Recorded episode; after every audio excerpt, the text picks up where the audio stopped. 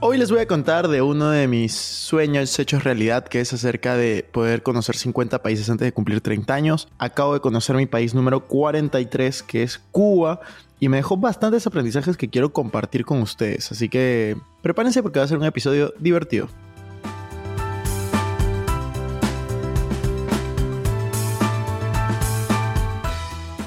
Hola amigos, ¿cómo están? Bienvenidos a un nuevo episodio de Invertir Joven. Mi nombre es Cristian Arens y les doy la bienvenida. Este podcast tiene como objetivo principal darte las mejores herramientas y los mejores tips para que aprendas a manejar tu dinero. Aquí creemos en la importancia de la educación financiera como medio para alcanzar tus metas y tus sueños. Recuerda que en este programa siempre hablamos de inversiones, finanzas personales y de emprendimiento. La frase de este podcast es, el dinero es un excelente esclavo, pero un pésimo amo. Aquí van a aprender a hacer que el dinero trabaje para ti, para que tú puedas tener más tiempo y energía en hacer las cosas que realmente te gustan y te apasionan. También queremos invitarte a que te suscribas si es que aún no lo has hecho y que revises la descripción porque van a haber enlaces relevantes. Así que que disfrutes este episodio. Bueno amigos, quiero hablarles acerca de Cuba. Pero antes de hablarles de Cuba, quiero compartirles una reflexión que publiqué en mi Instagram, así que ya saben, deben de seguirme si es que aún no lo hacen. Me encuentran como Arens Christian. Esta reflexión es acerca del éxito. Lo que sucede es que estoy leyendo un libro, de hecho quiero compartirles el libro que estoy leyendo porque me ha llamado muchísimo la atención. El libro se llama Los principios del éxito de Jack Canfield. Él es uno de los autores de Sopa de Pollo para el Alma. Es un libro un poquito largo, la verdad, tiene más de 600 páginas, pero que me está gustando muchísimo y quería compartirlo con ustedes, porque en este libro, que es Los Principios del Éxito, hay tres puntos que me parecen relevantes para definir qué es el éxito. Y ahora voy a conectar esto un poco con el viaje a Cuba. Número uno, nadie puede definir qué es éxito excepto tú mismo. Creo que deberías de hacerte la pregunta, ¿qué es el éxito para ti? Número dos, para poder lograr el éxito, debes de ser capaz de imaginarlo. Si es que tú no puedes imaginar lo que quieres lograr, no vas a ser capaz de poder conseguirlo. Número 3. Cuando te pongas metas, te deben dar miedo y emoción al mismo tiempo por lo grande que estas metas son. Es decir, tienes que estar motivado, pero también tienes que estar un poco asustado, porque esas son las metas que te retan y que pueden hacer que salga tu mejor versión. Yo ahora quiero compartirles una de estas metas que yo me puse y lo vamos a conectar con Cuba. Hace 7 años, cuando yo tenía 21 años, ya me siento un poco viejo, ahora tengo 28, pero bueno, yo en ese momento estaba haciendo mi intercambio en Madrid. Fui un semestre, fui seis meses a estudiar en Madrid. Yo estaba estudiando en Lima, en la Universidad del Pacífico, que es donde yo estudié la carrera de Administración de Empresas. En ese momento, yo a los 21 años, había visitado menos de 5 países en toda mi vida. Y no recuerdo exactamente el por qué, pero me acuerdo claramente que me puse la meta de quiero conocer 50 países antes de cumplir 30 años. En ese momento no tenía idea cómo lo lograría, pero quería intentarlo. Hoy tengo 28 años y acabo de conocer mi país número 43, que es Cuba. Y justamente estoy tan feliz y agradecido no por haber logrado lo que voy logrando, sino por haberme puesto esa meta porque me ha permitido salir de mi zona de confort. Si es que yo no hubiera tenido esa meta, jamás hubiera visitado Cuba. Y lo mejor de todo fue que pude venir a Cuba con las personas que yo más quiero, que es mi familia. Entonces, para mí, esta es la definición de éxito. Poder no solamente cumplir mis metas, sino avanzar hacia esa dirección con las personas que más quieres. Entonces, yo realmente creo que, que esto es lo más importante para mí en la vida. Poder ponerte metas que te reten, metas que no solamente te motiven, te emocionen lograrlas, sino todo el trayecto. Y de hecho yo me acuerdo clarísimo, cuando tenía 21 años, yo no tenía idea de cómo iba a conocer 50 países eh, antes de cumplir 30 años. Pero es algo que tenía clarísimo que quería cumplir. Y eso es algo que vengo haciendo. ¿Y por qué les digo que yo nunca hubiera visitado Cuba si es que no fuese por esta meta? Porque realmente yo hubiera preferido probablemente ir a otro país como República Dominicana o México o el mismo Estados Unidos en Miami que también tienen playas, o Aruba, que también ya he ido. Eh, repetir cualquiera de estos ir con mi familia. Pero yo dije, no, quiero conocer un nuevo país y quiero conocerlo con mi familia. Y fue por eso que decidí ir a Cuba.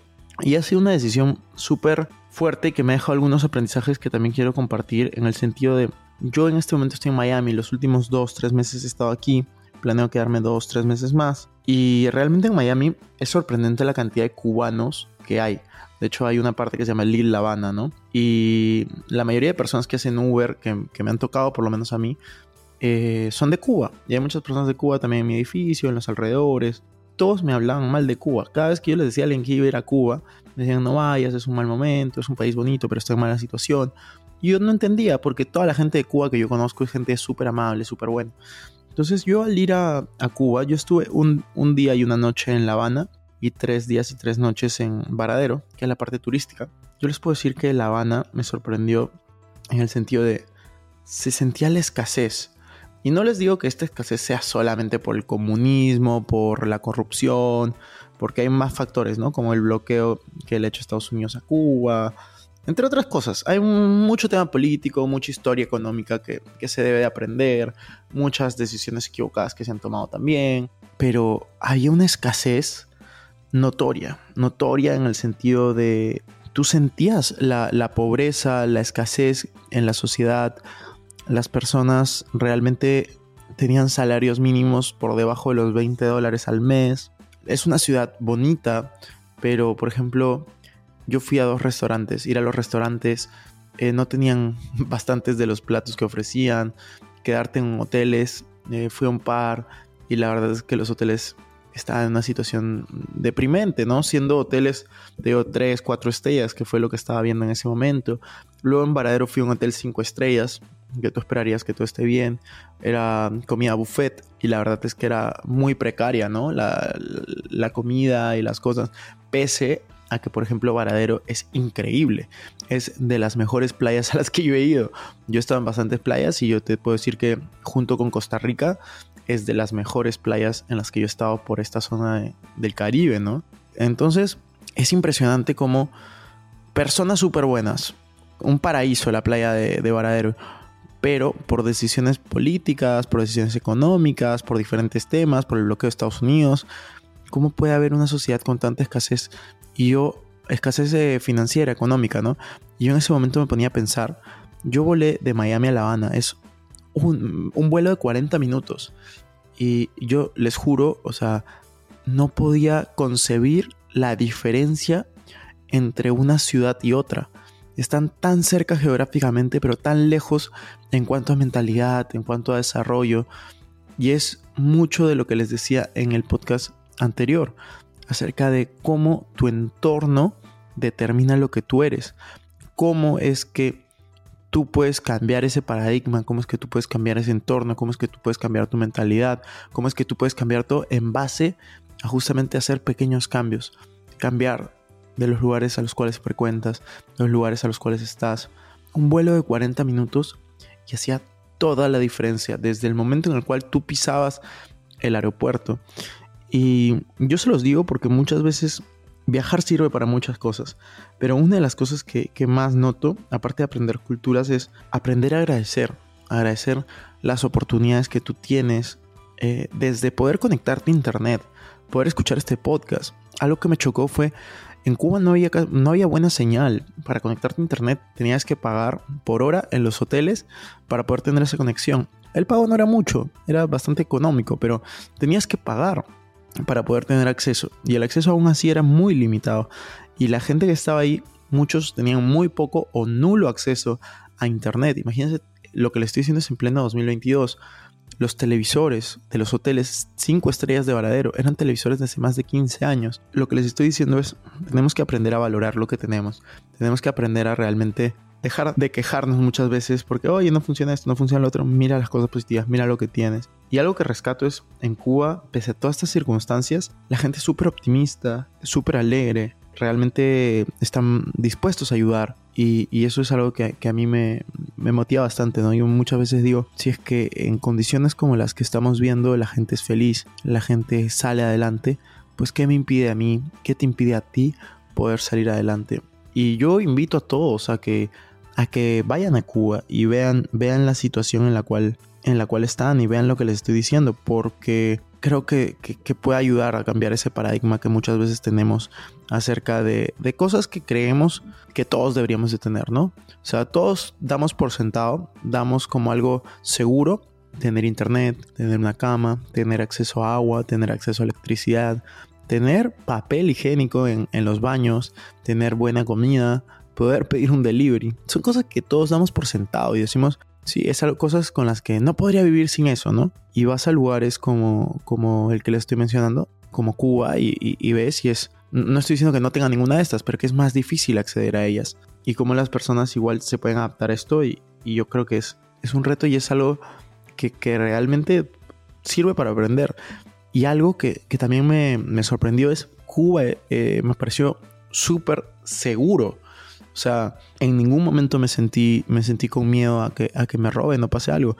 El gobierno es súper estricto con eso también. Y, y, es un país seguro, por lo menos en lo que yo vi en La Habana y en, y en Varadero. Es bastante seguro y eso me, me gustó, pese a las ineficiencias que hay en muchos otros campos, ¿no? como era el transporte, la alimentación y demás. Entonces yo creo que todo esto podemos aprender y a lo que iba con esto es cada uno de nosotros tiene que definir qué es éxito para ustedes, ponerse metas que les emocionen pero que también les asusten, que no sepan tal vez cómo las van a cumplir, pero que se esfuercen por cumplirlas. Yo les he mencionado, creo antes, cada vez que a mí me proponen ir a un país nuevo, yo digo que sí, hasta llegar a los 50, ya me faltan 7. Así que todos ustedes han sido parte de este proceso cuando comencé a crear contenido no iba ni 30 países, hace 5 años, creo que iba como 20. Así que han sido testigos de, todos estos viajes, de todo lo que he venido haciendo. Esto también para mí es una inversión, me permite crecer como persona, me permite compartir esos aprendizajes con ustedes y espero que los disfruten. Si de verdad están disfrutando esta clase de aprendizajes, recuerden suscribirse, compartirlo para ayudar a más personas, poner una valoración ahí de 5 estrellas y un par de anuncios que quería hacer es ya salieron las entradas para el evento presencial que hacemos todos los años. Eh, pueden encontrarlas en circumexperiencia.com. Circum se escribe C-I-R-C-U-M experiencia.com. Y también hemos abierto cupos para las asesorías 1 a 1 para las personas que tienen patrimonios arriba de 20 mil dólares. Eso pueden encontrarlo en métodocircum.com. Así que ya saben, estamos ahí para ayudarlos. Espero que les haya servido. Nos vemos en la siguiente. Chao, chao.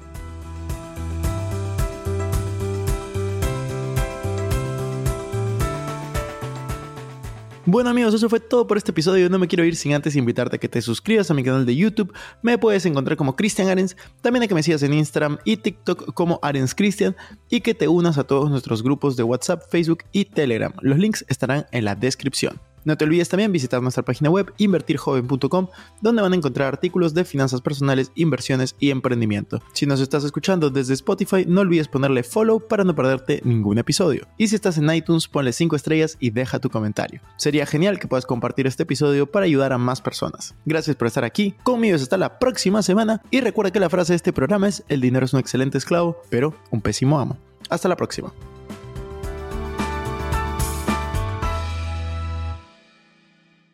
Este es un podcast producido por Explora.